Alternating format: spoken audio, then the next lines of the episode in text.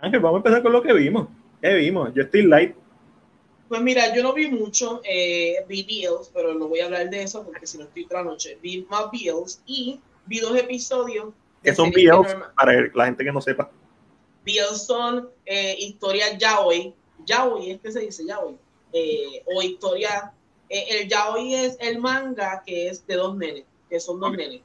Eh, y es un romance, romance entre dos, entre, romance, entre dos nenes. Pues un BL es un boys love, lo que significa que es una historia, eh, un drama de Asia eh, protagonizado por dos nenes de cómo se enamoran y este tipo y son escritos por mujeres. La mayoría de las veces son escritos por mujeres y, son, y muchas veces son desde el internet. Algunos tienen libros porque se han hecho muy famosos, pero otros, otros puede ser que no. Eh, vi, vi, eso, eh, vi uno de los episodios de Motherland, que es una serie que ya he hablado ya, que es la de las brujas que son el, el Army. La serie ha mejorado mucho, gracias a Dios. Ha dado como un paso en adelante, lo cual es bien interesante. Y también vi el primer episodio de la Season 7 de Agents of S.H.I.E.L.D., que al fin regresaron, gracias a Dios. Esto es lo último, ¿verdad? Está la última season, ya aquí se acabó todo. Eh, es muy interesante lo que están haciendo, ¿verdad? Porque la premisa es que ellos viajaron al pasado y la premisa es que tiene para poder salvar a Shield tienen que salvar a Hydra o, oh. Hydra porque Hydra es lo que provoca que nazca Shield so es interesante eh, entendemos entendemos eh, que existe la posibilidad esto soy yo que ya le he dicho otras veces pero existe la posibilidad que cuando regresen a al futuro van a caer en la, en la realidad de Endgame. Ok. Para como, que, como que, como para, como que hacerlo un poquito en conjunto, porque como la serie no afecta, y, y lo más bonito es que recientemente hablaron de, de lo mismo que dijo eh, The Ancient One de Tilda en Endgame, lo dijeron en, en, en la serie. So, puede ser que sí, puede ser que no. Eh, veremos a ver, veremos a ver. Y eso fue lo único que vi, no hay más nada. Hermano, yo me fui bien live esta semana, vi una serie, una serie animada de Adult Swim, que la vi a través de HBO Max, que empezó esta semana. La serie se llama Primal. Es del creador de, de este laboratorio. Este. ¿Estoy en mute? No, no, no. Yo, yo, que te veo haciendo mueca. El del creador de este laboratorio, de Samurai Jack.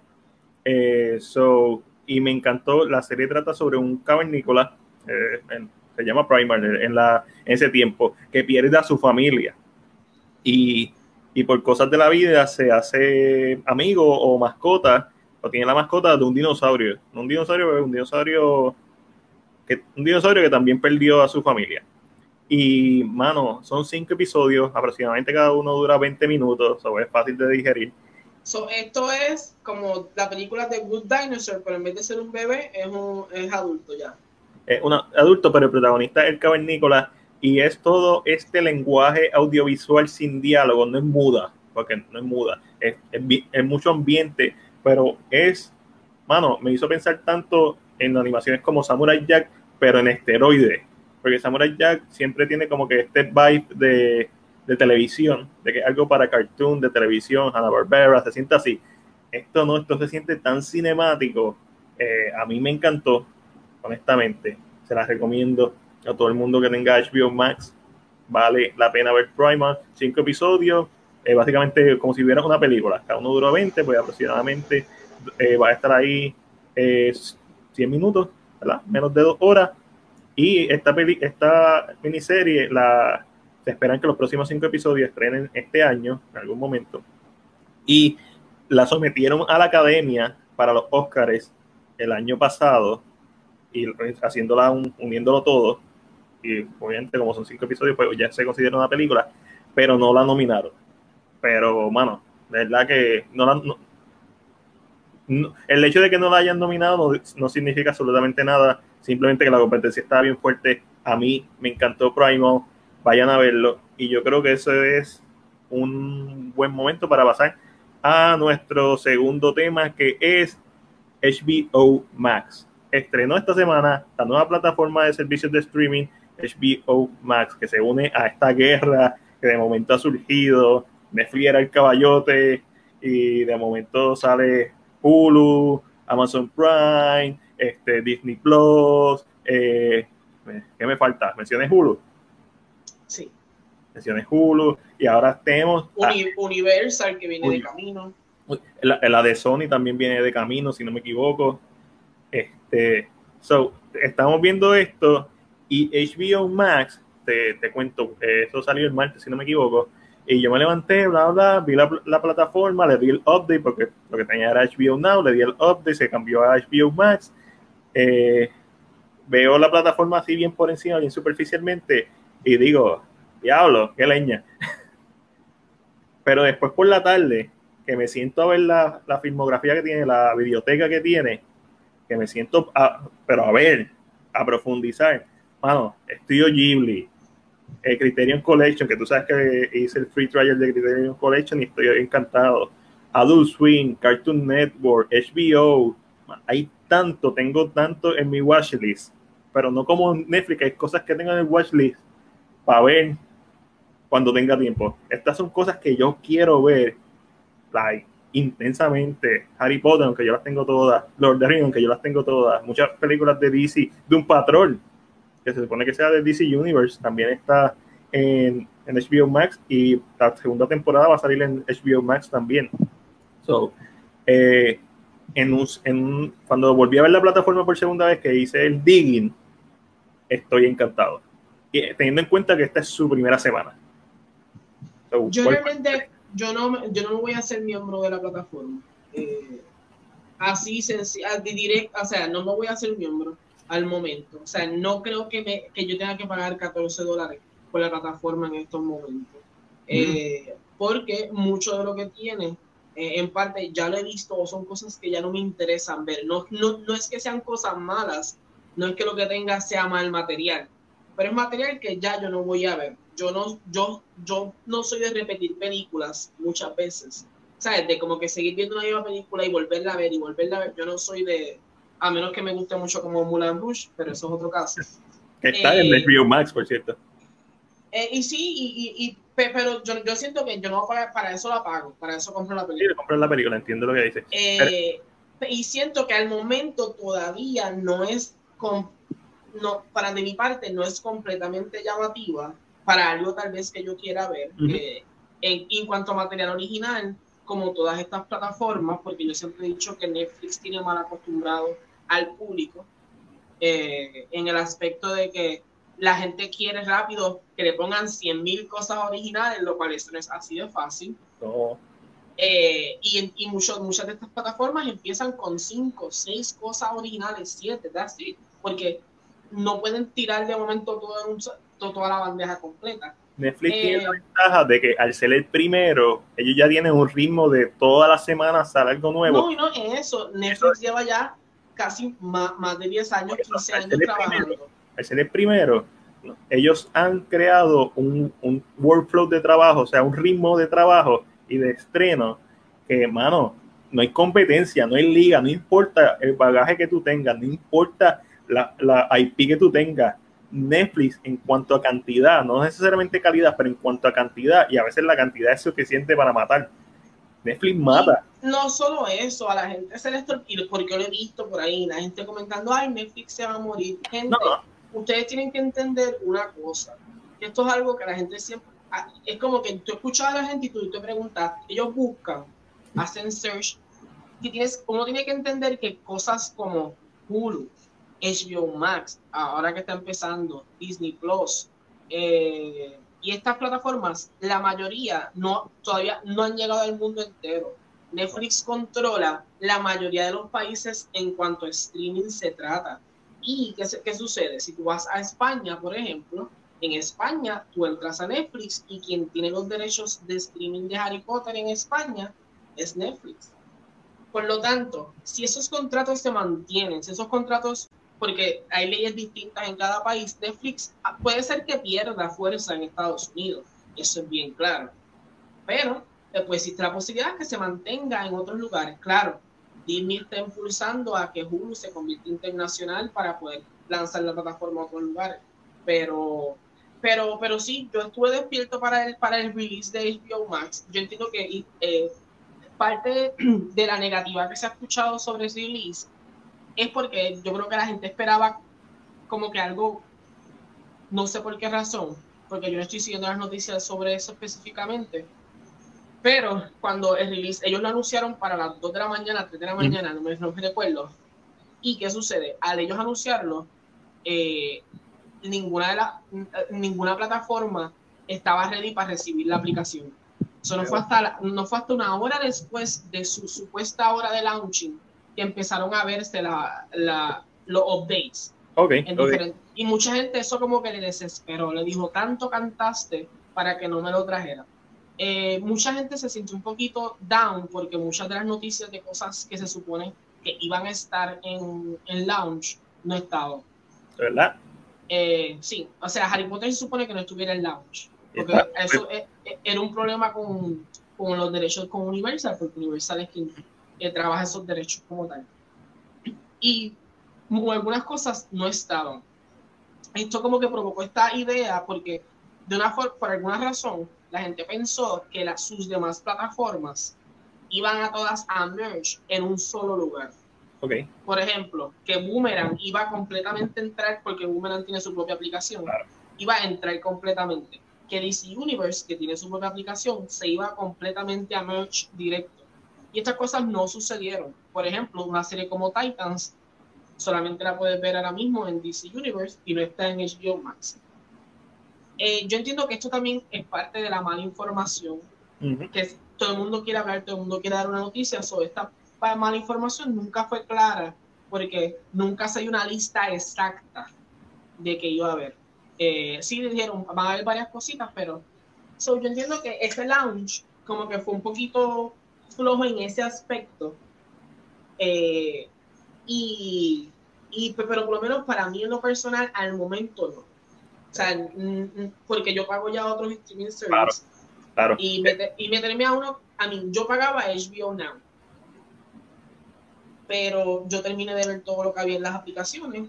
Exacto. Esto, esto es como todo. Va, va a haber su nicho para cada persona. En mi caso, que estaba, por, honestamente, estaba por pagar el Criterion Collection porque es algo que disfruto de ver Ahora tengo. Aunque me dijeron que el Criterion Collection es lo mejor que tiene HBO Max. El Criterion Collection está en la madre.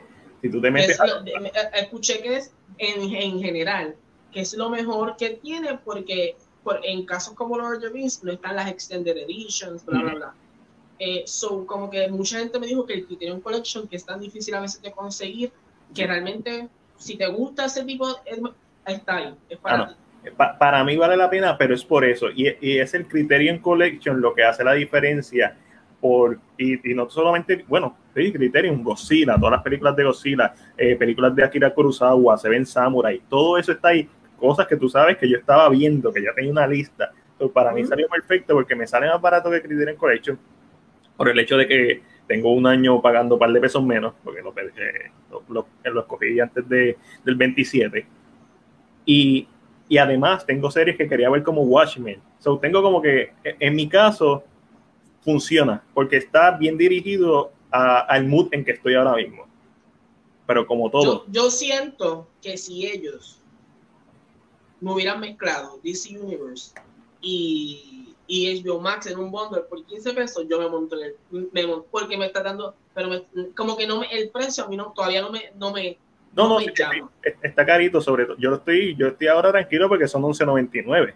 Exacto. cuando sean 14.99. Eh, y, y, escuché otra crítica, ¿verdad? Esto para mí no es problema, pero sí lo, lo menciono porque lo hemos escuchado. El lenguaje. El subtítulo, ajá, no hay subtítulo en español. Que, que es como si fuera un closed caption.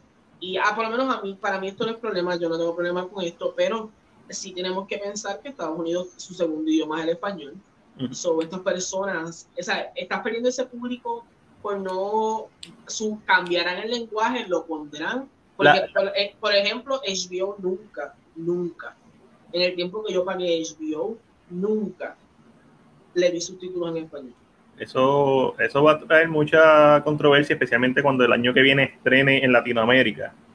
Porque lo que todo el mundo está diciendo ahora mismo es que, que es teoría, rumores, que como es Puerto Rico, Canadá, Estados Unidos, pues por eso no solamente tiene subtítulos en inglés o closed caption. Si no me equivoco, también Lo cual, eh, a mí, esto, si hablamos en, en, formas de, de, de, cómo los, tal vez los negocios están, esto no, esto no suena nada probable. Las aplicaciones no son las mismas según los países, no. porque los derechos no son los mismos. Exacto. So, nos, que, se, nos quedaremos con el inglés nada más. Una, los muñequitos. Yo era de ver muñequitos en español. Ah, no. Eh, eso, eso es algo que tienen que mejorar. Eso es una de las cosas. A mí no me afecta porque ahora mismo lo que yo estoy viendo son películas. Pero si yo quiero ver una serie de muñequitos, la quiero ver en español, porque así fue como me crié y no está la opción, me voy a molestar. Es lo mismo que pasó con Disney Plus con los Simpsons, que no estaba en el ratio original. Pero yo, son cosas que se pueden ir mejorando poco a poco. Lo, lo, que a mí me hace, lo que a mí me hace, me cuestiono es, y me lo cuestiono, ¿verdad? De manera técnica. Eh, Boomerang, que es de su aplicación, es de ellos, tiene los muñequitos en español. So, Incomprensible. Yo, yo, yo, siento que es por la plataforma que están usando para hacer HBO Max, que es la plataforma de HBO Now. Y eso le, le, trajo como ese problema. Pero nada, veremos a ver, como dije, la gente está mal acostumbrada y pretende, porque esa, esta era la crítica de, de Disney Plus los primeros, los primeros meses, ay, que no hay nada, bla, sabes, que era la misma crítica. So, llegó HBO Max y van a criticarlo, le van a criticar algo siempre. Siempre. sí. todas las plataformas, tú no le, bueno, tú lo que le puedes criticar a Netflix es que tira 10 leña, nueve leña y una buena. Eh, pero eso es normal. Eh, que en, el, en, el, en, el, mes tira basura y leña, pero... Pero, pero algo bueno siempre hay por ahí, o algo que se deja ver, o algo que es comercial. So, pero eso es totalmente normal. Y, mano, Disney Plus yo lo veo ahora tan claro como algo que está dirigido a un público tan específico es como un nicho tan en particular que no va a afectar. Yo, lo que he notado, que es lo que siempre he dicho, que Hulu es la que ellos están impulsando a que sea la. Porque le, están cambiando el. La, mucha gente critica a Hulu por el. Por el, el, exacto. Y lo están cambiando para hacerlo bien parecido al de Disney. So, yo siento que ese va a ser el que ellos van a atacar bien duro.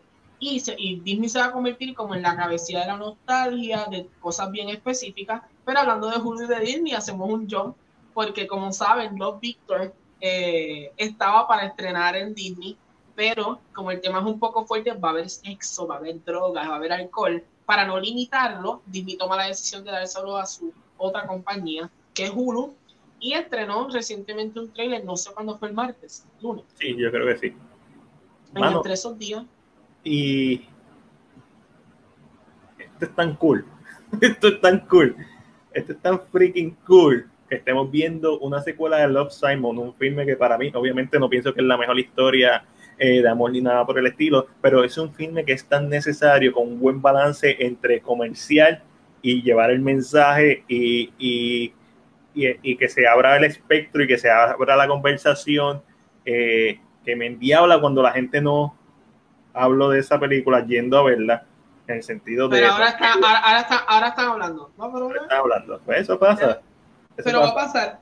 Pero realmente me interesó mucho el trailer. Yo me pregunté, lógicamente, en lo de Love Simon es porque él escribía eh, y esa era su, como su despedida. Me interesaba saber por qué se iba a llamar Love Victor o cómo iban a integrarlo. Entendemos, ¿verdad? Porque te lo dice el trailer, que Victor se muda al mismo pueblo donde Simon vivía y le escribe a Simon, que es bien difícil, eh, que para él fue fácil pero para, para Víctor sus papás son mucho más estrictos eh, y cambia la narrativa un poco. Lo más interesante que yo encontré de esto, eh, ¿verdad? Esto es una historia que es un coming to age, eh, un poco más flat porque es un poquito más larga. Puedes jugar con un poquito más de personajes, puedes tocar unos temas diferentes como la religión, que tu mamá no te quiere, que este tipo de cositas se pueden tocar. Eh, y, pero lo más interesante que encontré es que yo me puse a leer comments, porque yo tiendo a leer a veces los comments cuando veo eh, algún tipo de video, y mucha gente decía, ah, cuando yo era pequeño, este, este, tipo de historias yo no las veía. Y yo creo que eso es lo que la gente se tiene que llevar.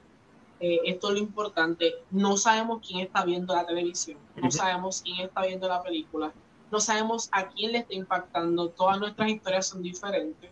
So, eh, lo, siento necesario, el, el, simple hecho de representación, que es un tema que a veces la gente dice, pero ¿por qué? Ahora tienen que haber gays en todas las películas, ahora tienen que hacer esto, pero es porque ya mientras más tú lo representes, más fácil es para la gente que no tiene la oportunidad de, verse en una pantalla, ¿sabes? Eh, y creo que es bien interesante, yo la voy a ver, me imagino que va a ser un episodio por, por semana. Por semana eh, porque así que está trabajando su serie. Pero no me molesta esperar una semana para ver los episodios a ver cómo, cómo va. Bueno, eh, no iba a hablar de esto, no lo tenía escrito en el libreto, pero hablando de esto, yo creo que es importante que hagamos un, que sea un paréntesis en lo que está pasando en Minneapolis. Este, de películas. Las fotos que he visto, las mejores fotos que he visto son de películas. Son fotos que me hacen pensar en Detroit, en la película Detroit, eh, pues, me hace pensar lo que pasó con eh, George Floyd, me hace pensar en Fruitvale Station con Michael B. Jordan, que también es un caso de la vida real. Eh, bueno, sin, sin, irnos muy políticos, yo creo que se tiene que hacer justicia y, y esto, estas cosas no deberían pasar en el mundo. Pasan y van a seguir pasando, pero es una de las cosas bien cool del cine que te ayuda a aprender porque yo vi, eh, Fruitville Station, yo no la vi eh, cuando estrenó, yo no sé si se estrenó en Puerto Rico, yo la vi eventualmente, que la alquilé. Y es como que, igual cuando vi Ford vs. Super Ferrari, como que eso es lo cool del cine, que tú puedes descubrir cosas que pasaron y te da una llave que tú puedes utilizar o no. Puedes buscar más información o puedes quedarte como espectador.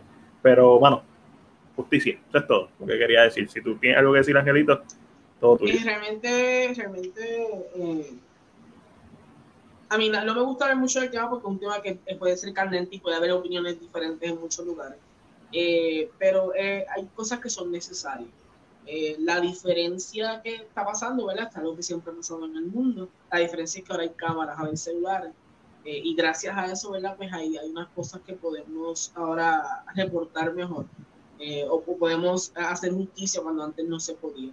Así que nada, eh, ¿verdad? Fuerza para la gente. Esto, esto, esto son cosas que en el mundo siempre van a estar pasando, eh, pero no significa que nosotros no podamos ser agentes de cambio para estas situaciones que están pasando o que lo tengamos que dejar pasar. el punto aquí es no dejarlo pasar. Si usted ve una injusticia, ¿te parece? Usted pare, puede grabar, pero también entre a, la situación, trate de, ver si puede descalar la situación. Así que nada. Y Denzel Washington lo hizo. Lo grabaron, usó su, su standing para una policía, había arrestado a un deambulante y parece que la cosa estaba caliente y Denzel Washington se metió. Y yo no he visto el video, Omi lo vio y me dijo que, obviamente, cuando tú tienes a Denzel Washington, como que hay un respeto, había un respeto, porque no es cualquier persona, no es un pelagato, es como que, ah, yo sé quién tú eres. ok, esto, y lo descaló. Hay que, hay, hay que, hay que, veremos a ver qué sucede, ¿verdad? Yo espero, yo entiendo que ya él, ¿verdad? Lo, lo, tomaron preso, ya esto fue arrestado, eh, pero veremos a ver qué sucede. Mira, ahí está el hombre de bates de Vibranium, el tipo que tiene, eh, tuvimos una exclusiva, Dream Me, estuvo buena, pero gente, vayan a la página de bates de Vibranium también, o escuchen el podcast El Dogout en Spotify. Que está, que está, saca, que está sacando unas entrevistas calientitas, calientitas, calientitas. Bueno, Luis me tiene esta facilidad de hacerte sentir tan cómodo cuando estás con él. Y esa es la clave. Él te hace sentir cómodo para después ¡pa! clavarte. Pero no en un mal sentido. Eh, eh, son bien graciosas. Eh, escuché la de Laura Alemán, escuché la de Laia. estoy loco por escuchar la de Ari Manuel. Este, todavía no escuché la de Transporte, la de Volume y quiero escuchar también la de la de Carla. Pero, mano, son tan fáciles de escuchar y con Ángel la montan, de verdad que, que la están metiendo bien chévere. So, yo creo que es un buen momento para pasar a Coming Soon, donde hablamos de las demás noticias de tus películas, series y cosas favoritas relacionadas al mundo del cine. Vamos a empezar con que Amazon Studios se encuentra desarrollando una serie sobre el personaje de Lisbeth Salander, para que no sepa quién es Elizabeth Salander, es el personaje de la de, de, Girl with the Dragon Tattoo, básicamente, de, de Millennium eh, Trilogy. Eh, la ha interpretado este personaje tres actrices en la pantalla grande. Naomi Repeats, que la interpretó en la película original. A mí me encanta esa trilogía, la original. Rooney Mara, que la interpretó junto a Daniel Craig en el remake americano de The Girl with the Dragon Tattoo, dirigido por papá Fincher, David Fincher. Y la última que la interpretó fue la gran eh, Claire Foy, ¿verdad? que es la de The Crown, o por lo menos. Es, correcto, la que hizo las primeras dos temporadas. Que ella la partió, a mí no me gustó mucho esa última película, que fue The Girl in the Spider Web, pero no fue por ella, fue porque ya no, ya no estaba el escritor original y se siente, le falta, le falta atención. Aparentemente ahora Amazon Studios va a hacer una cuarta interpretación de este personaje. Esta vez Vamos a ver cómo les va, se está convirtiendo como el Batman, que tiene más interpretaciones que... Papi, sí. Eso es cool, pero eso está cool.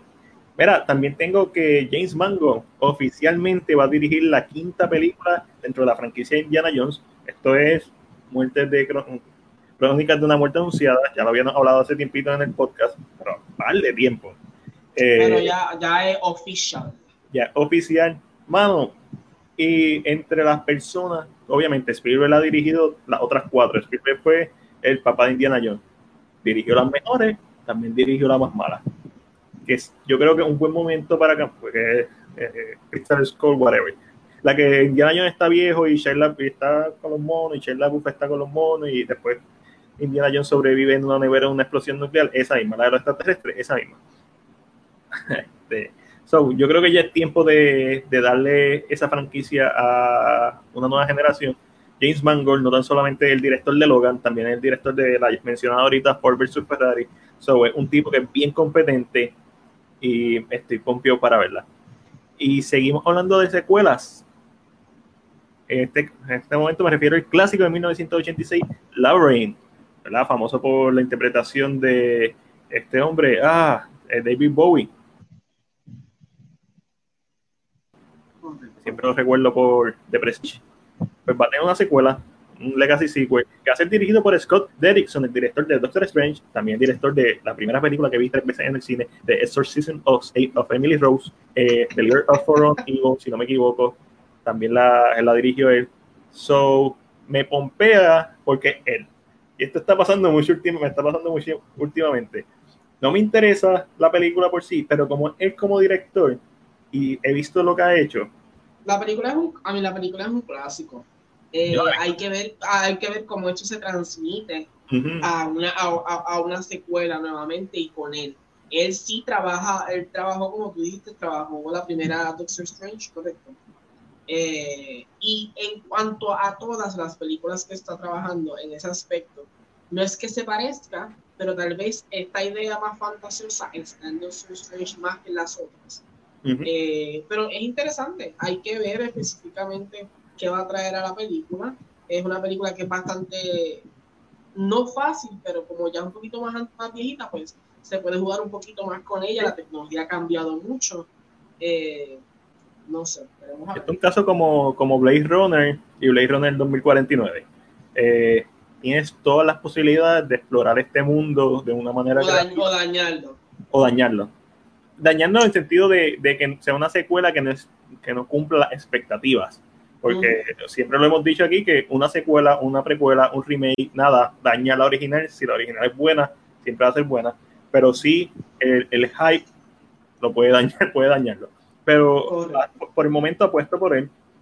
Eh, algo que de otra noticia, Upgrade, la película Upgrade, que fue una sorpresa eh, los años antepasados, si no me equivoco, tendrá una secuela, slash spin-off, eh, según informa Deadline la serie se, se desarrollará unos años después de los eventos del filme original y esto va a ser, si no me equivoco, de los showrunners de The Purge y va a tener este aspecto de gobierno porque eh, Upgrade es un sistema como un chip que hace que esta persona que es cuadraplégica se convierta en, Terminator, se convierta en, en más que mea y o sea, un asesino, pero es una computadora controlándolo pues este sistema se llama Steam y el gobierno lo va a estar utilizando para ¿verdad? la lucha contra el crimen y obviamente pues vamos a ver, me imagino que vamos a ver mucho sobre qué tan lejos pueden llegar los derechos del gobierno versus la gente, todo este tipo de dinámicas que sabemos que ya han explorado en The.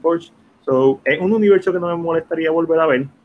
Que sea una serie, pues ya tú sabes, que disminuye mucho las posibilidades que yo la vea. Posiblemente vea el, primer episodio si no me gusta, lo sigo para adelante. ¿Qué tú piensas, Angelito, de una serie de Upgrade? Pues mira, eh, es, un tema que eh, creo que es bastante fácil, tal vez de adaptar por lo que es específicamente. Eh, es, interesante, pero esto va a depender mucho ¿verdad? de qué quieran traer. O sea, cuál es el, el rundown general. Eh, eh, que hay que ver. A mí es una serie, puede ser que no la vea porque yo no soy tampoco amante de. Pero veremos a ver si. ¿Para qué plataforma es? Eh, creo que lo acabo de borrar, si no me equivoco. No me recuerdo, pero yo la busco. No ah, sé si es que... la serie está haciendo. Mano, no sé. No, no se sabe, no te preocupes. Puede ser que haya salido la noticia y después se la vendan en alguna plataforma. Exacto, por lo menos yo. Eh, pero nada, hay que ver, realmente hay que ver. Eh, como que eh, entiendo que es una idea fácil de adaptar, que puede funcionar muy bien, depende de cómo la hagan. So, Mira, Eric, no, Eric.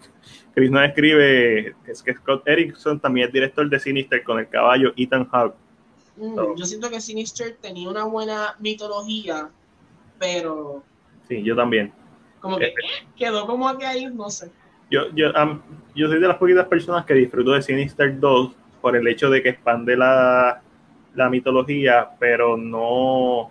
Creo que fue de mis últimas películas de horror en el cine. Pero, pero se queda bien cortita se queda bien cortita. Mira, eh, José nos escribe algo parecido a Altered Carbon que tiene que ver con, eh, con trans, exactamente, transhumanización. hay, que, hay, que, hay, que, ver qué trae. El problema es que si es, algo que la gente tiene que gustar, la gente tiene que cogerla rápido, gusta, y nos vamos. Ahí está Misma con, con Sandro. Ah, sí, correcto. Él sabe que a mí la va a ver nada porque sale él. Pero es que yo se lo dije. Yo le dije a ella, ¿verdad? Esa es mi madre la que estaba hablando ahí. Eh, y yo se lo dije, es el movimiento de poner a Jared a hacer de el Ranger es para jalar toda la fanática de Superman. Claro, claro. Así de sencillo. Papi, no saben nada. Mira, eh, hablando de películas y de secuelas, seguimos con secuelas. Paramount Pictures le dio luz verde a Sonic the Hedgehog 2. Bien merecido, una de las mejores películas adaptadas en un videojuego, o sea, una de las mejores adaptaciones. También una película que es bien divertida de ver, yo la vi dos veces eh, y me gustó mucho en ambas. Este, mira, Cristina escribe la serie de Blumhouse será producida, eh, la serie de Upgrade será producida por Blumhouse y NBC Universal. Gracias, Chris. El MVP ahí, el debate emergente. Chris, te quiero ver pronto aquí en el podcast. Chris no pudo participar en el podcast esta semana porque tenía migraña. So, pero le ya. le doy la, cabecita. Le doy la cabeza. Pero espero ya verlo la semana que viene Ángel, ¿tú llegaste a ver eh, Sonic? Qué pregunta, señor. Tú no estabas conmigo cuando la vimos. Dios, que nos dieron la bolita brillante. Ah, es verdad. La bolita que brilla. Se te olvidó, pues sí, la vi contigo. Muy buena película. Siento que una, de las, una adaptación de un, de ¿verdad? un personaje que es bien querido y súper bien hecho. Lo supieron mezclar con lo moderno y lo antiguo. Y mira, So que estoy bien feliz que tenga una segunda parte. Puede que ser que en la segunda parte la Lo bueno, sí. Pero, pero, por lo, pensar que no. Por lo menos el director y los guionistas de la primera van a volver a la película. Y obviamente el elenco original va a volver. Esperamos, definitivamente. Bueno, eh, mientras estaba viendo Scoop, que no tiene que ver nada con Sonic, simplemente que son animaciones. Pero Sonic una animación, un muñeco de CGI. Este, yo estaba pensando porque no hay una película de Crash Bandicoot, porque el, el villano de, de, Scoop, por la forma en que es y su ambiente, ese mecánico, me hizo pensar mucho en, en Doctor Neo Cortés y Scoop, por la animación, me hizo pensar mucho en Crash Bandicoot. Es como que debería, debería haber una animación de Crash Bandicoot en este ¿A quién, ¿a quién, le, ¿A quién le pertenece Crash? No, Naughty Dog. Ok, ok.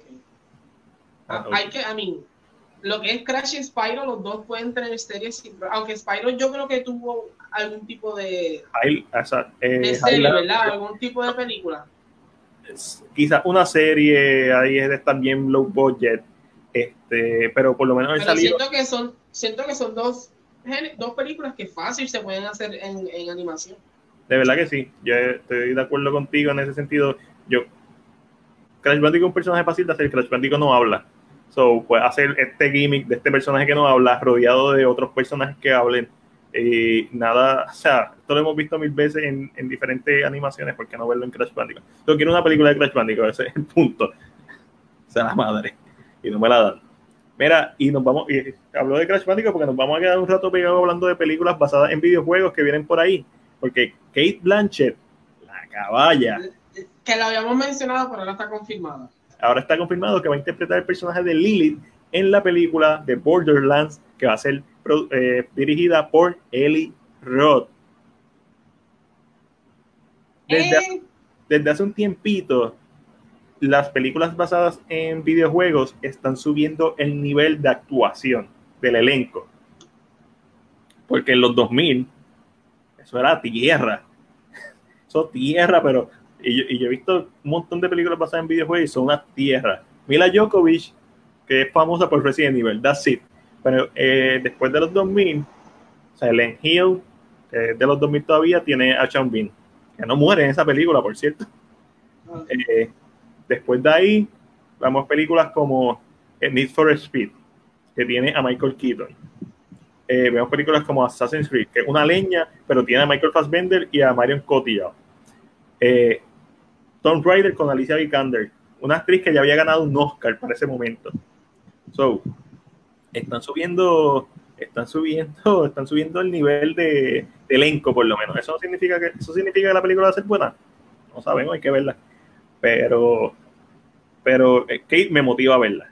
Y es una película de videojuego, la voy a ver como quiera. Sí, exacto, es como que ir y vamos a verla y vamos a ver qué, qué nos presenta pero esto, eh, me motiva mucho ver que se le está dando por lo menos este respeto a las películas basadas en videojuegos, se está tratando, se está haciendo el esfuerzo y yo siempre lo he dicho, 2020, en algún momento de 2020 van vamos a empezar a ver películas basadas en videojuegos que van a funcionar, que van a conectar y ese va a ser el próximo gran género, video adaptations, porque poco a poco han ido como que buscando y Sonic es como que el ejemplo máximo de esa de eso. So, motivado con eso. También tenemos, seguimos con videojuegos, también tenemos que Jonathan Goldstein y John Francis Daly, que son guionistas, hablan sobre el tono que va a tener el guion de Dungeons and Dragons. Dungeons and Dragons también es como un juego de mesa, ¿verdad? Yes. Porque yo estoy pensando en Dungeons and Dragons como un video game. No sé. ¿Hay video games de eh, No creo que exista video game de Dungeons and Dragons. Era, José no, nos, no ilumina. Activision Blizzard tiene los, rights de los juegos de Crash Bandicoot al momento. Sí, pero eso sería derechos de juego. Eh, ¿Habrán, unos derechos de distribución de películas. Alguien, alguien más grande tiene que tener algún derecho. Porque Activision puede ser la compañía que trabaja. Alguien grande tiene que poner mucho más dinero por encima. Exactamente. Crash ha salido en todas las plataformas eh, en, PlayStation Sony y eventualmente sí, ahora mismo está en Switch también con el, el Insane hay que, hay que, porque estoy pensando que tiene que haber alguien mucho más grande, una compañía más grande, como tal vez un Sony, eh, un, un, Microsoft. Pero no sé. Pero déjame buscarte lo que te iba a buscar primero, Dungeons and Dragons, ¿es verdad? Sí, Dungeons and Dragons. Yo lo metí aquí entre videojuegos, pero siento que, que es como un juego de mesa y quizás lo estoy confundiendo con Golden Axe. Probablemente lo estoy confundiendo con Golden Axe en mi mente. Pero nada, los guionistas dijeron que el tono va a ser uno bien, que no va a ser una comedia, pero que va a tener humor. Porque sus personajes son personajes que al ser tan diferentes se van a prestar para eso y van a capitalizar en eso en otros. Sí, es, un, juego de mesa, un tabletop. Que este es el juego que juegan en Stranger Things, ¿verdad? Mira, yo quiero pizza, Rolando. Rolando, no me digas eso dos veces. Mira, estoy en San Juan, al lado del centro médico. Cualquier cosita, por aquí estoy. Usted me dice cuánto es la pizza. Eh, pues Don John saldría como un, un, juego de mesa, un top de estos que levantan, que tú le puedes, eh, que creo que si no me equivoco, lo juegan en Stranger Things, ¿right? Correcto. Pues sí. Pues va a tener este, y lo que entiendo que se refiere a ese mismo tono ligero, no necesariamente no serio, sino que con momentos cómicos, como lo, mismo, lo vimos en Stranger Things, va a tener esta fantasía, estos elementos de magia. pero... de, momento lo mencionaste y dije, ay, esto va a ser otra porquería como Warcraft. Oye, a mí me gustó Warcraft, lo que pasa es que está bien lenta y se toma demasiado sí, en sí mismo. Sí, es, es, nice, pero realmente se siente un poquito... Es pesadita. Eh, Trató de ser más de lo que debía ser. Y ese es mucho, ese es muy, para mí el problema más grande con la mayoría de las adaptaciones de videojuegos. Se toman demasiado en serio a sí mismo Assassin's Creed es el ejemplo perfecto una película que se toma en serio, demasiado en serio a sí mismo, al punto de que en vez de adaptar lo que tiene que adaptar y lo otro dejarlo ir, intentan hacer demasiadas cosas. y por eso es que no funciona overall, aunque me hubiera gustado una secuela. Mira, eh, y un rumor, tenemos un rumor de Disney. Son rumores, Supuestamente están desarrollando una serie animada de Kingdom Hearts. Y eso. Interesante, interesante deberían, si no lo están haciendo. Tú sabes, como que, porque Netflix tiene su Castlevania, y no es porque por ponerlos como competencia, pero la realidad es que Castlevania está bien dura. Posiblemente la mejor adaptación de un videojuego en cualquier formato. Kingdom Hearts tiene, tiene el potencial. Ahí me. Tiene el potencial, vamos a dejarlo ahí. Ok, te menciono, esto es aquí randomly. Eh, y lo sé porque hice un search un poquito más extenso. Eh, sí, como menciona eh, José, Crash ahora mismo, al principio era de Sony, pero ahora mismo el estudio es Activision Blizzard. pero buscando un poquito más allá, para el 2015, esto es bien viejo, esto puede ser que no haya arrancado nunca. Activision había creado una división que era Activision Blizzard Studios porque tenían en planes hacer una película de Black Ops o de, o de Call of Duty. Lógicamente, eso significa que si fuera ese el proceso o si eso fuera a pasar, eh, pues sería hecha directamente por Activision, porque dicen que en febrero 2020 eh, Solima, que entiendo que puede ser eh, el, que estaba para dirigirla, dijo que esa no era la prioridad de Activision. Eso quiere decir que entonces sería el mismo estudio que la haría. Ok, ok bueno saberlo, bueno saber que por lo menos hay, no planes, pero la conversación existe de adaptar alguno de sus juegos. Crash Bandicoot, mano, si Angry Birds lo hizo, que Crash Bandicoot lo haga no es nada. Yo pienso, mire, llámame, llámame, yo tengo idea. Yo le, yo le he metido horas, lágrimas, sudor y ira a esos juegos.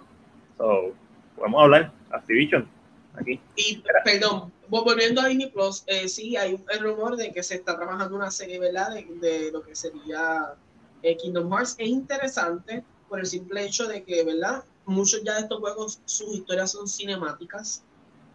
Eh, que si la hacen de la misma manera, sería como un tie-in sin problema alguno. La gente lo va a apoyar porque, pues, lógicamente, es un juego que la gente apoya.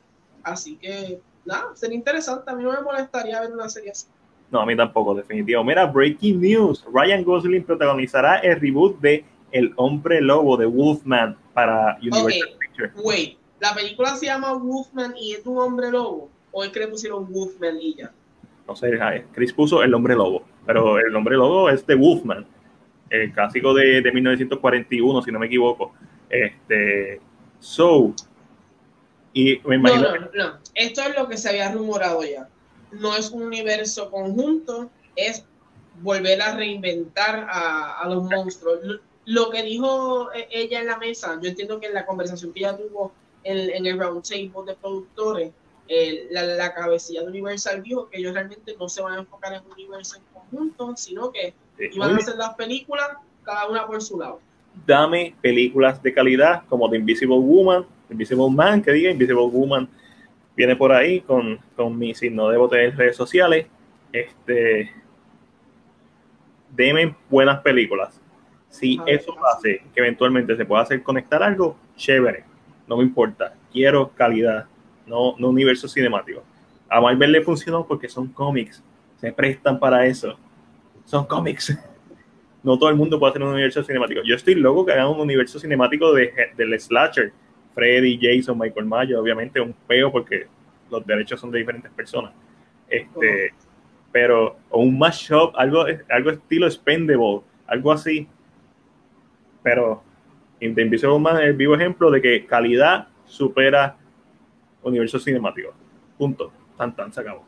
Pero sí, me motiva. Ryan, eh, Ryan Gosling, MT, y creo que le puede quedar muy bien este papel. Eh, tremendo actor. Eh, la última vez que vimos de Wolfman fue o sea, una, un remake, fue con la de Benicio del Toro, que fue, pues, pues vamos a dejar de hablar de eso. Podemos seguir hablando de otros temas. Próximo tema, por favor. Mira, rapidito aquí, tenemos dos fechas de estreno. La primera es para lo nuevo de Edgar Wright, director de Shaun of the Dead, Baby Driver, eh, básicamente guionista de Ant-Man.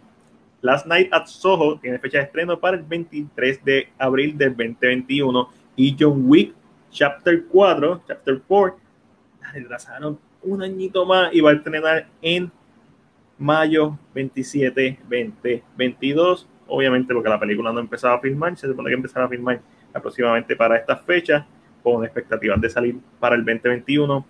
Eso no va a pasar por todo lo del coronavirus. Y vamos a pasar para Netflix. Para Netflix está, estamos tranquilitos hoy. Anunció ahorita que Lucifer va a tener una sexta temporada. Me alegro por los fanáticos de Lucifer. Eh, Lucifer es este tipo de serie que tú ves por el actor, por el protagonista, eh, pero me la explota. Él está en la madre, me encanta él, pero la serie me aburre, como que tan lenta, tan episódica. Ese es mi problema con Lucifer. Pero qué bueno, me alegro mucho por los fans que pelean, no que pelearon, sino que, ah, no, que Netflix les dio una temporada más. Eh, por ahí salió el trailer de la tercera temporada de Dark. Yo sé que Chris está súper contento por eso. Eh, le voy a tratar de darle una oportunidad a Dark. También creo que salió el trailer de la película nueva de Spike Lee, The Five. Bloods. Hablamos eh, ya la semana pasada. ¿Verdad que sí? Ah, el poster está en la madre. Ángel. Eso fue, eso fue lo nuevo, que el poster salió. Sí, el poster fue lo que salió, que está en la madre. Ángel, Netflix, de Chronicles of Narnia, Wood, serie. ¿Ellos compraron los derechos? Yeah, yeah. Tengo entendido que, tengo entendido que sí, que eh, yo entendía que los derechos siempre los tuvo Disney, pero como esto es un trabajo escrito tan viejo, no sé mm. si eso, eso, o sea, hay una, hay una, hay una limitación. Imagínate que los derechos están en, en la familia. So que Netflix lo tiene. Eh, es interesante si lo van a hacer. Lo que le pido es no se enfoquen en los nenes, empiecen el orden como están hechos los libros. Empiecen con el primer libro, segundo, tercero. No se enfoquen en una ah, como las películas. No, no, no hagan, no, no hagan, Dios mío, no hagan eso. Yo Mira, sé que Lewis, interesante. Lewis ahí revolcándose en su tumba con la tercera película. Ah, no. Eh, a mí, porque yo creo que la primera es de. La primera es buena. Pero la primera es de quién es? Eh, mano, no sé, de Disney. Yo, yo creo que la primera no es de Disney. Tú sigue hablando y yo busco. Yo creo, si no me equivoco, hay, creo que hay una que no es de ellos. Eh, pero, o puede ser que sí. Voy a la tercera es la que no es de ellos. Quién sabe. Pero ¿qué sucede? Empieza desde el principio, es bien, es una historia interesante. Perdonen, es una historia interesante y lo que sucede con esta historia es que es bien ligada a la religión. Es una, una reinterpretación tal vez un poco más fantasiosa de la religión, porque, ¿verdad? Eh, Luis es una persona bien creyente. Eso, eh, usen esto a su favor. No, ¿verdad? No que pongan religión ahí directamente, pero úsenlo de una forma que quien les haga la, adaptación se la, haga bien. No trate de, de, irse bien comercial porque, pues, eh, ¿verdad? En, el caso de Percy está el director vivo, el escritor vivo, eso ayuda un poco, pero en este caso busquen personas que estén muy cercanos o que conozcan mucho la historia o que, y, y puede ser un éxito, porque la gente le gusta el tipo de universo, los universos fantasía, los universos así, gustan. Son universos que a la gente les interesa y siempre van a estar detrás de ellos. So, veremos a ver, a mí me motiva, pero como no he escuchado nada, solamente que hay que la van a hacer. Pues. No, no. Eh, yo, a mí también me motiva porque eh, la primera fue de Disney, la última fue de, no fue de Disney. ¿Verdad que sí? Que era, era como que una, dos y la otra como que una. Exactamente. Eh, me motiva porque Netflix, y, no, y, obviamente esto no significa que va a ser la misma gente que trabaja, pero Netflix tiene experiencia haciendo buen material con niños, que va más allá de ser algo para niños, como Stranger Things. Pero mano, tienes un buen IP, tienes un buen IP. Esto es como de Golden saber, es saber usarlo. Es saber usarlo. Mano, tiene, las tienes lo, para... Lo que pasa es que el IP de Golden Compass es bien heavy. Sí. Y porque en el spoiler por si acaso los que ven la serie. Si Ey, la ey, serie sigue, la, la tengo para ver. Está en HBO si la serie, no, pero si la serie sigue continuando, sale Metra, sale Meta, Metatron, que es un ángel. Salen ángeles. Porque literalmente, Esto parece un Transformers. no, Pero- algo así se llama, eh, así mismo se llama. Sí, no, no dudo. porque, porque literalmente la serie lo que to- el tema esencial es lo mismo, es la religión. Ok. es el control de la religión sobre muchas cosas. Y son seres que tú dices, ay, son de nenes, salen brujas, uh, un oso que habla. Tengan cuidado con esas cosas. Esas cosas, a mí, yo, yo creo que los, las únicas dos cosas, los únicos dos materiales que yo conozco que son realmente para niños son Harry Potter y Percy Jackson. Sí, mano. La verdad. Son que, que son, tienen temas, pero son como para niños realmente. Los otros son temas muy heavy, demasiado heavy. Eh, Sí, So, sí. nada, esperemos a ver. ¿Qué más tiene Netflix? Cuéntame. Mira, Netflix tiene, tiró los posters de la segunda temporada de Umbrella Academy. Eh, la voy a ver porque vi la primera. Este, Exacto, same here. Y porque me, y porque me encanta, porque estoy enamorada de número 5, ¿eh? El Eh. que era viejo que se hizo joven. Ah, de chamaquito.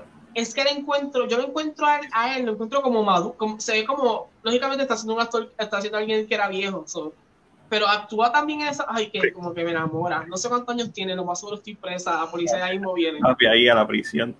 Hay que sacarla ahí. En, en Monopoly está en la prisión ahí, pero ver. Eh, eh, mira, y Paul Feig eh, va a dirigir The School for Good and Evil eh, para Netflix. Y esta, esta ¿Quién es película, Paul Feig? Eh, creo, ¿Sabemos. ¿Sabemos quién es?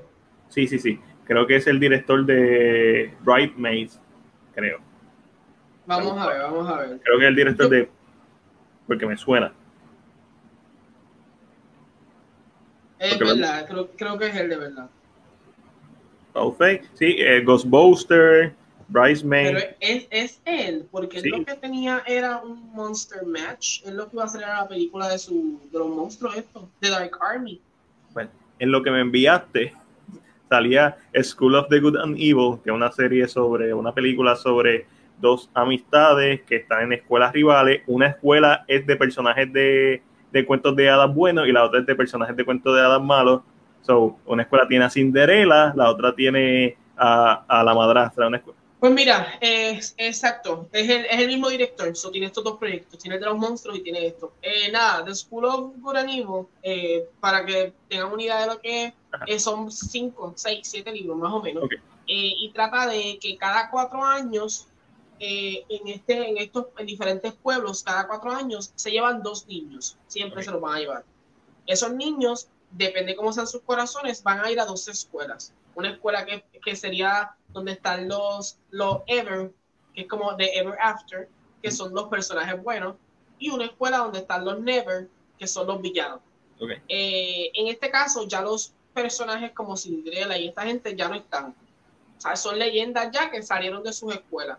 Pero trata sobre esta misma idea y sobre la idea de cómo dos amigas, eh, si es posible que alguien que sea villano o que esté como villano pueda sentir amor hacia otra persona. Y es como que esta lucha entre good and evil Esto es Once Eh, hay Upon a- esto es Once Upon a Time hay- Harry Potter, ¿verdad? Mm, Yeah, hay un par de twists, no quiero, ¿verdad? no voy a decir nada, pero hay, hay un par de twists de unas cosas que están pasando, bla, bla, bla. Eh, personajes así conocidos, hasta el momento yo creo que no sé de ninguno. Eh, no, I mean, no es tanto como Ever After High, que eran los hijos específicamente de, de los... Eso es como mucho más adelante, mucho, pero es idea. So que nada, es interesante lo mismo, la fantasía es algo que si lo haces bien, vente sin problema alguno. Mira, aquí José nos escribe que salió un trailer en Netflix para una nueva serie que se llama eh, Curon, una serie de horror italiana, so esa posiblemente sí la vea. Chris nos Ujú. escribe sobre Netflix, el drama adolescente Control C ha sido renovado para una segunda temporada. A Chris le gustó, eh, escribió que era como una mezcla de Riverdale con, con Elite. So, au- automáticamente dijo eso, fue como que, no, no la voy a ver. No, gracias. Y a, y a Chris le gustó. Y a José le gustaron las películas de Narnia. La primera es súper buena. eh, la segunda se deja ver, la ex Prince Gaspia, si no me equivoco. Este, No sé por qué me recuerdo de eso, no me pregunté. Y, la tercera es una leña. no, la no la Sí, sí, es, es malita. Y con eso podemos pasar a nuestro último segmento, el segmento más esperado, la esquina Marvel y Rico DC, donde hablamos de todas tus películas, series, streaming services de héroes de DC y Marvel. Y yo tengo una campaña pero no saturar mi página o por lo menos mis publicaciones del Snyder Cut porque lo puedo hacer. El conocimiento lo tengo, las noticias están ahí, pero no. Vamos a hablar rapidito, rapidito. Henry Cavill, según informa, eh, de, fue Deadline, sí, fue Deadline, está en conversaciones para reinterpretar el personaje de Man of Steel. Eh, son bien claros al poner que no va, al momento no se espera que salga una segunda película. Que no es una secuela, No, no un standalone, sino haciendo cambios en diferentes proyectos. Este, eh, esto era entendible, yo entiendo que esto, iba, esto era bien probable que fuera a pasar. Eh, ¿verdad? Cuando ya vemos que el Snyder arranca, lógicamente entendemos que esta posibilidad era muy grande. Cuando, cuando, yo vi que la promotora lo puso en, en Twitter, ¿fue que lo puso? Yo como creo que ya sabemos. Eh, pero realmente, si fuera que le van a dar una nueva, una aparición más, además del Snyder Cut, por ejemplo, si fuera que fuera una sola, eh, entendería que lo mejor es que se la den con Black Adam, ahí es donde siento que debe estar, o en Shazam. Son, son como las únicas dos películas donde entiendo que puede ser que esté eh, ahí, ¿verdad? Si esto impulsa a que se le dé una segunda Humanos Steel 2, sería interesante. Eh, pero pero yo, yo, yo, yo vi la noticia y decía, esto como que, esto como que, yo como que me lo sospechaba. Salieron, esta semana salieron muchas cosas, obviamente, era inevitable que al salir, al hacerse oficial el Snyder Cut, empezaron a salir rumores como que Ben Affleck va a volver como Batman. Esas son cosas que sabíamos que iba a pasar. Rumores, nada oficial. Que, lo que, que yo quiero ver a Ben Affleck como Batman, sí, claro. Que yo quiero ver a la gente que como Superman, claro que sí. De 10 años más, por lo menos, a cada uno. Y como lo que te mencioné, que te lo dije la semana pasada, 30 millones, no, para, mí eso no era ah, jamás. Y, y, se confirmó exactamente que es más de eso. Por ende. Y, eso, y yo dije, 30, mm, eh, es, es que no, el número no nunca me cuadra, pero es, como que por ende estamos, eso nos dio el punto de que salieron demasiadas noticias de cantazo, muchas de ellas fueron especulaciones específicas y pues entiendo que por eso fue que hicieron esa, como que la un poquito más allá para dejar como que saber estos detalles. Pero nada, esto hay que verlo, yo, ¿verdad? Eh, como mencioné, esto es esperarlo y, verlo y apoyar. Y apoyar, si es bueno decirlo, si es malo también. Este, sí, bueno, más de 30 millones, eso significa que eh, sale, posiblemente van a ser reshoots. Eso es lo que me entender, porque también salían rumores de que no iba a ser, no iban a ser reshoots o sea, que, que, los actores no van a tener ningún tipo de. Mm. Quizás los principales no, pero, pero nada. Sí sabemos, sí sabemos que tienen que grabar la escena completa de. De Martian. De, de The Martian Manhunter. Eh, y puede ser que sí, que los principales ya hayan grabado todo lo que es la que ellos grabaron. Eh, puede ser que vayan a usar a, a los actores que hicieron de los eh, de los el que va a ser de Darkseid para grabar. Ahí puede ser que haya actores pequeños o personas, o personas como en la batalla la quieran extender un poquito más. Pues existe esa posibilidad que sí hayan estos actores estén y tal vez que los grandes no tengan que, porque lógicamente yo entiendo que tiene, yo entiendo que tiene que haber grabado. Sí, sí, sí. Ya la mayoría de los Este, so, ya, vamos a verlo ahí. Mira, eh, Wonder Woman 84 tiene fecha de estreno oficial, esto lo sabía, ¿no? Agosto 14, 2020, Chris lo volvió a poner en Cine PR simplemente se lo recuerdo a la gente. Una noticia bien interesante que salió, New Mutants, sobre New Mutants, está ahí a punto de estrenar con el Snyder Cut. Increíble. Están ahí, ahí, dándose los puños. El director Josh Bond dijo que desde el principio planeó una trilogía para New Mutants, lo cual es súper interesante y espera que si la película le va bien y como es casi un standalone que se separa por su tono, se separa de todo lo que es en CU e incluso de lo que es eh, X-Men de Fox, poder terminarla, porque aparentemente ya está delineada. Y es como que, oh, o sea, papi, que cuando ya tengamos cuando ya tengamos la edad de Scorsese, nosotros vamos a estar viendo, viendo New Mutants 3. New Mutants 3, que sería súper interesante realmente. Eh, yo, yo, espero que si es buena la gente le dé el apoyo y que ah, diga, ok, vamos a ah, impulsar entonces. El hecho de, como siempre has dicho, el hecho de que la, la sigan poniendo en cine es porque con, ellos confían. Ellos bueno, no sé. el, Disney es raro en este sentido, especialmente con estos IP nuevos que son oscuros. No sabemos cómo están manejándolo. So, Dime que tú, dime que tú quieres hacer. ¿Qué tú quieres hacer con esto? Porque yo, Underwater a mí me encantó. Eh, la pusieron en enero ahí a que se joda, jódete. Ugh. Christian Stewart. Y Anthony- la, proba- y la probabilidad, sí es como que, eh, pero la probabilidad, y esto hablando, porque estamos hablando de Disney, ¿verdad? Y todo, y rápido de momento, pero la probabilidad de que Mulan se tenga que mover de fecha es bien grande. Eh, se, se rumoró que los cines no van a abrir hasta agosto, casi. Eh, la gran mayoría, eh, por lo menos lo que son Los Ángeles, Nueva York, porque son lugares donde son donde mejor número hay. Si este es el caso, Disney moverá Mulan de fecha otra vez. Mano, eso. O sea, esto es un rumor, lo estoy diciendo por si acaso pasa para darme en el pecho y decir, lo dije primero. Pero, pero sí, se, se- a este rumor está pasando por el simple hecho de que, ¿verdad? Estos lugares están empezando a abrir ahora y Mulan está montada para junio, julio. Exactamente. Mano, esto va a ser bien, bien interesante ver cómo se sigue desarrollando todo esto con el coronavirus. Coronavirus. Y espera, te pregunto, terminamos con Marvel y esto ya. Eh, nos queda una sola noticia, si no me equivoco, y esto vamos a darle eh, muerto el pollo. Y Pero vean, es- es que quiero mencionar, eh, Ah, no, eso te pregunto, eh, quiero mencionar y en parte, en parte aplaudir, eh, ¿verdad? El estudio que está haciendo eh, el juego de Marvel's Avengers. ah, eh, que men- cuéntame. Mencionó, ¿verdad? Ellos eh, van a hacer como un table, ¿cómo se llama? Un war table, ¿qué le dicen ellos? Ah, que se van a encerrar. Cuando, cuando, pero es que van a presentar algo en junio, ahora en junio 15 creo que es, como, como del gameplay y par de cositas.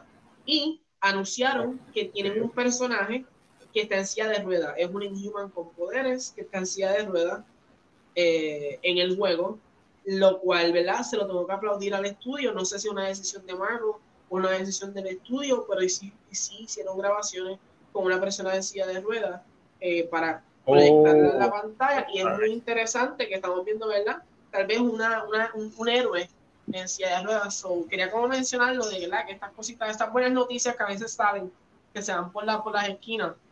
Así sí, que, que pasan desapercibidos tantas veces. Mano, estoy buscando aquí, tratando de buscar, para darle mention a nuestros seguidores en Spotify, en, que nos tienen de favorite en, en el podcast, y no me recuerdo cómo se hace, so, mala mía, este, ¿qué Vale. buscando? eso, a los fanáticos eh, que lo tienen favorite, que tú le puedes dar Ah, favorite art. So, pues, mala mía. Lo, sé que sale en algún lugar, pero no lo encuentro. So, me ver qué comenta la gente. Eh, bla, bla, bla. Se me está como que trancando el, el internet. Yo Eh, uno de Cine PR. Exacto. Eh, Netflix completó la compra de histórico teatro egipcio en Hollywood. Bla, bla, bla. Y ¿verdad? Que era, era lo que sabíamos, que iba a comprar un teatro para poder presentar sus cosas. Esto lo, habían- lo habíamos comentado hace tanto tiempo atrás. Eh, obviamente la noticia es que se completó el, eh, el mambo, so super cool, pero como que estas noticias, nosotros hablamos tanto de tantas cosas que normalmente ya es como que tenemos una idea bien clara de las cosas que, que están pasando, por lo menos las que salen a la luz pública. Mira, vamos a terminar este episodio hablando de que HBO Max el póster para la segunda temporada de Doom Patrol, otra que la tengo en la lista de ver. Este, y cool. Esta serie, en base a lo que me han dicho, es muy buena y logra manejar un buen tono con temas serios, estos personajes de, ¿verdad? Que son icónicos. Eh, so, mano, estoy bien motivado para ver esa serie de un patrón, pero más motivado estoy para ver Watchmen. Y yo creo que con eso nos podemos ir. Hicimos una vuelta completa, hablamos de HBO Max, terminamos, empezamos en HBO Max, terminamos en HBO Max con Snyder, que hizo Watchmen. Ahí lo conecté. y tuvimos a Carlos Morales de Cinepatio, la exclusiva. Chris, publica todas esas exclusivas que nos dieron. So, Eso es para que, mira, eso hizo para que esté publicado desde ya. Desde ya, está en CinePR. Si no, hay un memo, Chris, hay un memo. Hoy Primer lo van a regañar. Mi gente, yo así.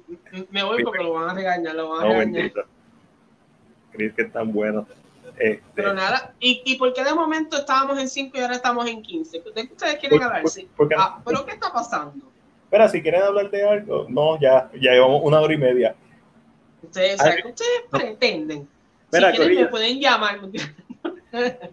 si, si, tienen pizza o quieren hablar con Ángel, pueden conseguir a Ángel. ¿Dónde te pueden conseguir Ángel y todo? Me pueden conseguir en mi página de Facebook, Angelo Davis. Ahí pueden escribirme de lo que ustedes quieran hablar. Yo veo de todo un poco, eh, menos horror. So, si me quieren hablar de eso, pues me hablan de eso. Si quieren desahogarse, pues me llaman y se desahogan. Si quieren escuchar música, pues hablamos de eso. Y si quieren traer pizza, pues ya eso, eso es un plus. Pizza y cerveza, eso conmigo es un plus. Ya me tira, mira, aquí en el corazón los tengo. Ya. Ay. Y obviamente yo soy Max, si quieres hablar de horror, puedes hacerlo conmigo. Así que me siguen en todas las redes sociales, Facebook, Instagram, Twitter, YouTube, que estamos a punto de lograr nuestra meta en YouTube. Estamos llegando a, las horas que queríamos llegar. Eh, así que gracias un millón a toda la gente que nos ha apoyado en YouTube. Si no nos siguen en YouTube, lo puedes hacer. Puedes ver que está ahí en, abajo. Está YouTube. Nos puedes buscar como CinePR todo corrido. Suscríbete a nuestro canal. Dale a la campana de notificaciones para que no te pierdan nuestros videos porque YouTube se está medio pendejo. Y si no le das a la campana de notificaciones, no te van a salir los videos. Está bien. Está. Y tienes que poner See First. Porque si no, tampoco te sale. Es como que no solamente el algoritmo de YouTube está el carete. So, síganos en todas las redes. Este como que no puedo hablar. Síganos en todas las redes sociales. Y aquí estamos siempre para lo que usted necesite. Y si tiene algún negocio que tal vez tenga que con el cine y quiere darse un plugin, puede pasar también por nuestra página y a ver con nosotros. También le apoyamos todo lo que sea local. Es muy importante. Exactamente. Gracias por acompañarnos en este episodio número 39 de CinePR representa el resumen de la semana. Conmigo estuvo Angelo Davis, yo soy Mac y será hasta, la próxima.